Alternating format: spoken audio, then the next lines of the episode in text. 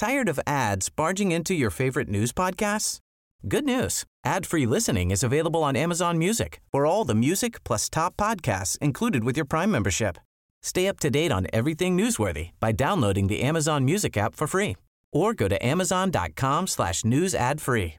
That's amazon.com slash news ad free to catch up on the latest episodes without the ads. Dixo presenta Factor Kaiser con Max Kaiser. Dixo is back. Una nueva manera de acercarse a la realidad y de buscar la verdad. Información trascendente. Factor de cambio. Factor Kaiser. Tema número uno. Expropiación con Fuerzas Armadas. Aviso de lo que viene. Tema número dos. El gobierno espía a su propio subsecretario. Tema número tres. Nadie está gobernando México. Esos son los tres temas que vamos a analizar el día de hoy en el episodio número 58 de Factor Kaiser.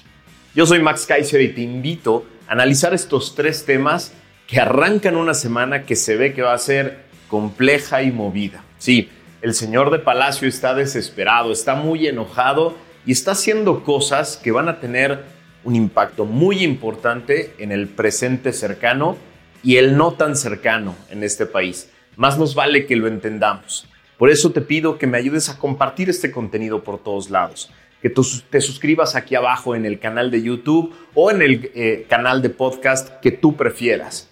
Estamos en los primeros lugares en podcast, está funcionando de maravilla porque la gente lo escucha en el camino a la oficina, en el gimnasio, en sus caminatas diarias, porque la gente quiere estar enterada, la gente como tú quiere ser factor de cambio. Por eso ayúdame a compartirlo por todos lados para que esta comunidad siga creciendo, esta comunidad de personas que quieren ser factor de cambio siga creciendo. Acompáñame a ver las tres de hoy. Tema número uno, expropiación con Fuerzas Armadas, aviso de lo que viene. Era viernes a mediodía y todos estábamos ya muy tranquilos, hasta que nos sorprendió la imagen de marinos armados tomando posesión de unas vías de tren. Los encabezados de distintas plataformas decían, expropian vías de Ferrosur y marinos toman el control. En el periódico Reforma, por ejemplo, se leía el viernes pasado, el gobierno de López ordenó la ocupación inmediata de vías de Ferrosur del empresario Germán Larrea, y la mañana de este viernes marinos tomaron el control de estas de una forma que, según la empresa, fue sorpresiva e inusitada. Eso decía el Reforma. Al establecer como justificante la seguridad nacional, el presidente publicó un decreto en el que se declara la utilidad pública de tres tramos de Ferrosur a favor de Ferrocarril del Istmo de Tehuantepec, en su carácter de integrante de la plataforma logística multimodal a cargo del corredor interoceánico del Istmo de Tehuantepec. Sí, uno de estos proyectos gigantescos de este gobierno que no ha jalado. Abro comillas. Se ordena la ocupación temporal inmediata a favor de Ferrocarril del Istmo de Tehuantepec SADCB. Establece el decreto publicado ese viernes. Se trata de los tramos de las líneas Z, ZA y FA referidos en el título de concesión publicado en el Diario Oficial de la Federación el 14 de diciembre de 1998 y su posterior modificación publicada en el referido medio de difusión el 29 de noviembre del 2012 en favor de Ferrosur. Grupo México indicó que personal armado de la CEMAR de la Secretaría de Marina ocupó sorpresivamente las instalaciones de Ferrosur en el tramo Coatzacoalcos, Medias Aguas, Veracruz, desde las 6 de la mañana. Abro cita de Grupo México. La sorpresiva e inusitada toma de instalaciones por parte de las Fuerzas Armadas está siendo analizada por parte de Grupo México, Transportes, sus inversionistas y sus asesores expuso este en un comunicado. Todos nos lanzamos a las redes a comentar este grave hecho y a cuestionar las formas, la utilidad pública y sobre todo lo que esto implicaba para el futuro de México. El sábado, Patán Augusto abonó a la confusión porque dijo, abrositas, yo aclaro, no estamos expropiando nada, es una ocupación temporal, así lo señala el decreto, eso no es sinónimo de expropiación. En un comunicado en su cuenta de Twitter del 21 de mayo, Grupo México reconoce que llevaba ya más de un año en negociaciones con el gobierno y que había aceptado construir una segunda vía con independencia operativa, así dice el comunicado. En medio de este confuso evento está la compra de Banamex, que lleva rato negociando el dueño de Grupo México, Germán Larrea, y que implica miles de millones de pesos. Como ya es su costumbre, en su homilía mañanera de hoy, el presidente confiesa que todo se trató de un simple y burdo abuso de poder de su parte. A ver, dice el presidente en resumidas cuentas, que estaban en negociaciones con el grupo empresarial. Según él, habían llegado a un acuerdo, pero algo se atoró. A López no le gustó el precio y mandó a la Marina a interrumpir la concesión. Básicamente es lo que dijo hoy en la mañanera, confesando un abuso de poder. El argumento, porque quiero. A mí me quedan muchísimas preguntas. ¿Con qué facultades y con qué interés, y sobre todo con qué fines, estaba negociando el gobierno con un concesionario privado la cesión de su concesión y la construcción de una vía? ¿Por qué no nos habíamos enterado hasta hoy de esas negociaciones? ¿Qué se estaba ofreciendo a cambio? ¿Estaba la compra de Banamex en medio de esta conversación en la mesa? ¿Qué mensaje manda esto a otros concesionarios del Estado? ¿Vamos a seguir justificando abusos de poder como estos por supuestos bienes mayores? ¿Así va a jugar el gobierno ahora que le urge acabar proyectos para inaugurar algo? ¿Seguirán aguantando este tipo de abusos los diferentes grupos de empresarios organizados que solo enviaron su típico comunicado de prensa expresando su rechazo? ¿Qué va a pasar con la propiedad privada, las concesiones y los contratos importantes ahora que Morena empieza a necesitar millones de pesos en cash, en sobres amarillos para sus campañas. Van a seguir negociando los empresarios de México como rehenes, sin poder frente al caprichoso aspirante a tirano.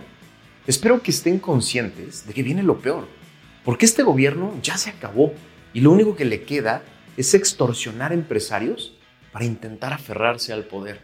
Espero que lo tengan muy claro y que este sea un mensaje muy preciso de qué está dispuesto a hacer el señor de Palacio para tratar de mantener la imagen de un gobierno que ya se acabó. Tema número 2. El gobierno espía a su propio subsecretario. Alejandro Encinas, subsecretario de Derechos Humanos, Población y Migración de la Secretaría de Gobernación, fue espiado con el software Pegasus. Esto mientras investigaba abusos del Ejército Nacional en el caso Ayotzinapa, de acuerdo con un reportaje de The New York Times. El medio estadounidense señala que la información fue dada a conocer por cuatro personas que hablaron con el propio Encinas sobre el ataque y además hicieron un análisis forense independiente que confirmó el hackeo. Este sería el primer caso de un funcionario de alto nivel del gobierno de López que es espiado por su propio gobierno con Pegasus. Encinas era uno de los pocos hombres de izquierda con una carrera propia en ese lado del espectro ideológico que le daban algo de credibilidad al obradorato como gobierno de izquierda. La publicación periodística señala que el celular de Encinas ha sido infectado varias veces. Una, el año pasado, mientras lideraba la Comisión de la Verdad sobre el caso de los 43 estudiantes desaparecidos de Ayotzinapa. Abrositas del medio. Lo que le dio a los piratas informáticos acceso ilimitado a toda su vida digital, de acuerdo con las cuatro personas que hablaron con él del tema. Cierro citas. Las personas que hablaron con el funcionario sobre el hackeo dijeron que éste se enteró de los detalles después de que fueron confirmados por Citizen Lab. Es decir, su gobierno no le informó, le informó Citizen Lab. Un grupo de vigilancia con sede en la Universidad de Toronto. Este grupo realizó un análisis forense de su teléfono que no se ha dado a conocer. The New York Times destaca que la licencia de Pegasus está permitida solo a agencias de gobierno y, aunque no hay pruebas definitivas sobre cuál agencia es la que realizó el hackeo del celular de Encinas, el ejército es la única entidad que tiene acceso al programa espía.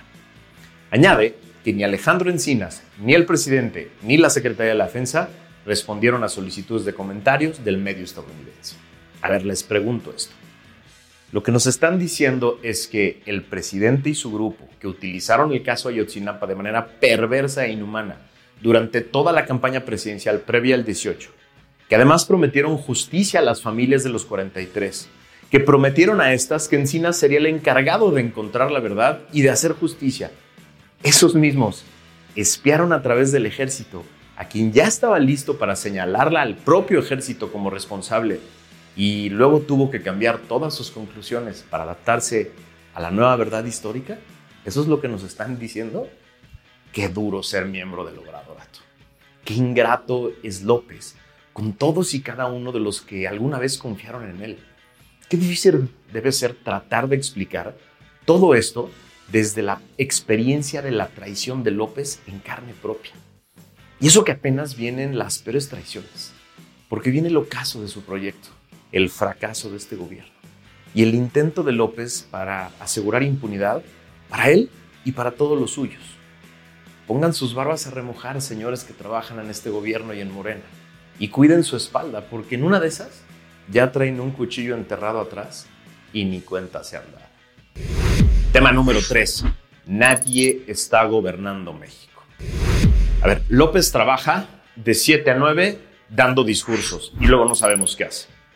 Claudia y Patan Augusto están de gira todo el tiempo tratando de ganar la Lambisco Champions. Sí, ese concurso por ver quién es el más lambiscón para obtener la candidatura.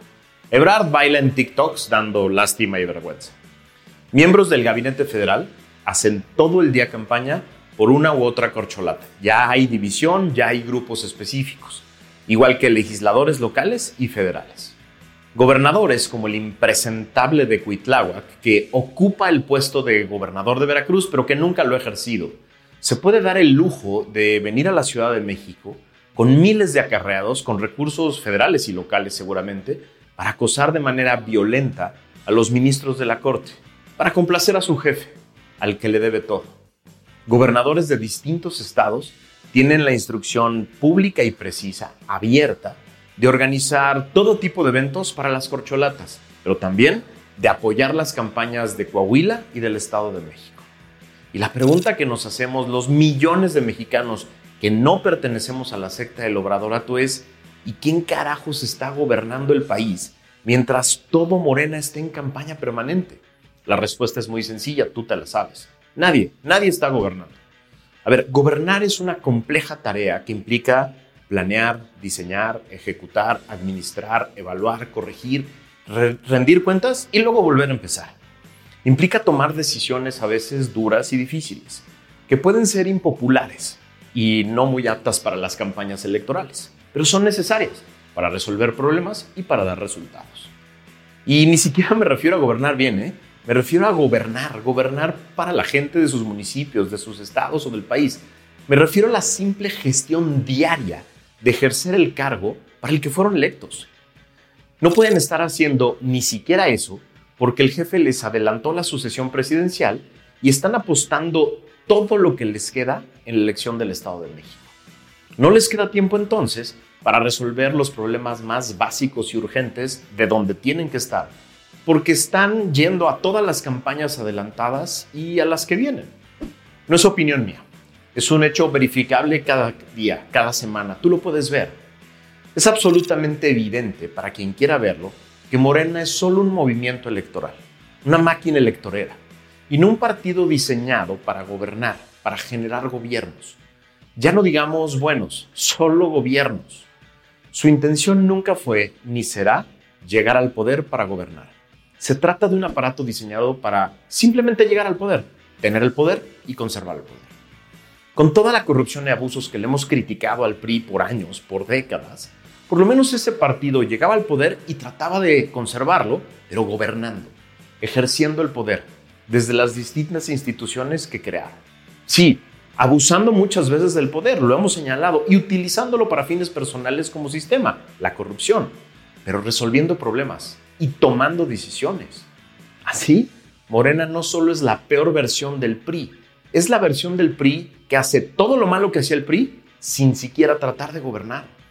Ese vacío de poder se siente hoy en muchos rubros fundamentales como la inseguridad, el avance de la pobreza, en el desastre inhumano que provocaron en el sector salud, en el desorden total lleno de ideologías bananeras del sector educación, o en el fracaso de todas sus obras públicas que deben recurrir al ejército, a la seguridad nacional, a la opacidad total para esconder el desastre.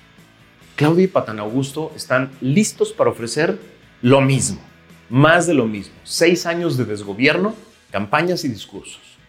Más nos vale como ciudadanía obligar que frente a ellos se genere una alternativa electoral que ofrezca gobernar, que ofrezca tomar decisiones, que ofrezca un proyecto, que ofrezca soluciones y que esté dispuesto a rendir cuentas. Lo que queremos es tener los ciudadanos la capacidad de evaluar políticas públicas, obras, decisiones y no simplemente discursos huecos de desgobiernos, de desgobiernos que renunciaron por completo a sus obligaciones porque están permanentemente en campañas. Ese es el problema.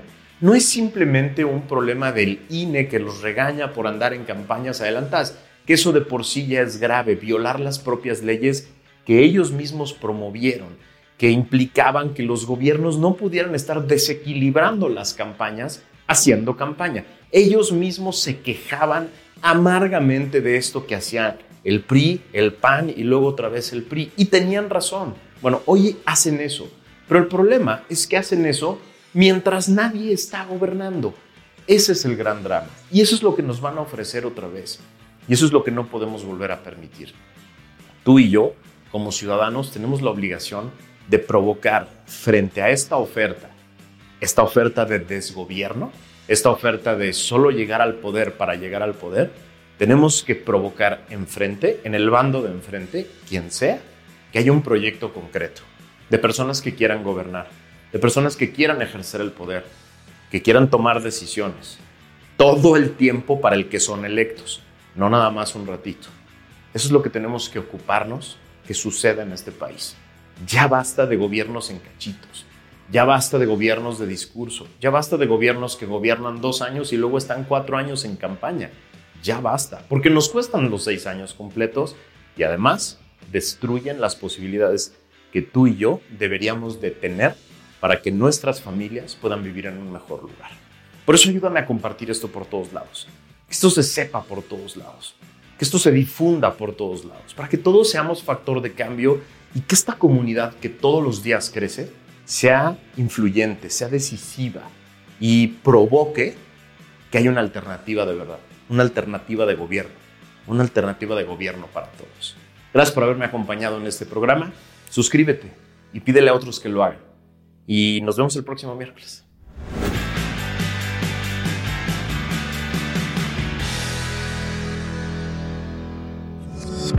Dixo is back. Tired of ads barging into your favorite news podcasts? Good news. Ad-free listening is available on Amazon Music for all the music plus top podcasts included with your Prime membership. Stay up to date on everything newsworthy by downloading the Amazon Music app for free or go to amazon.com slash news ad free. That's amazon.com slash news ad free to catch up on the latest episodes without the ads.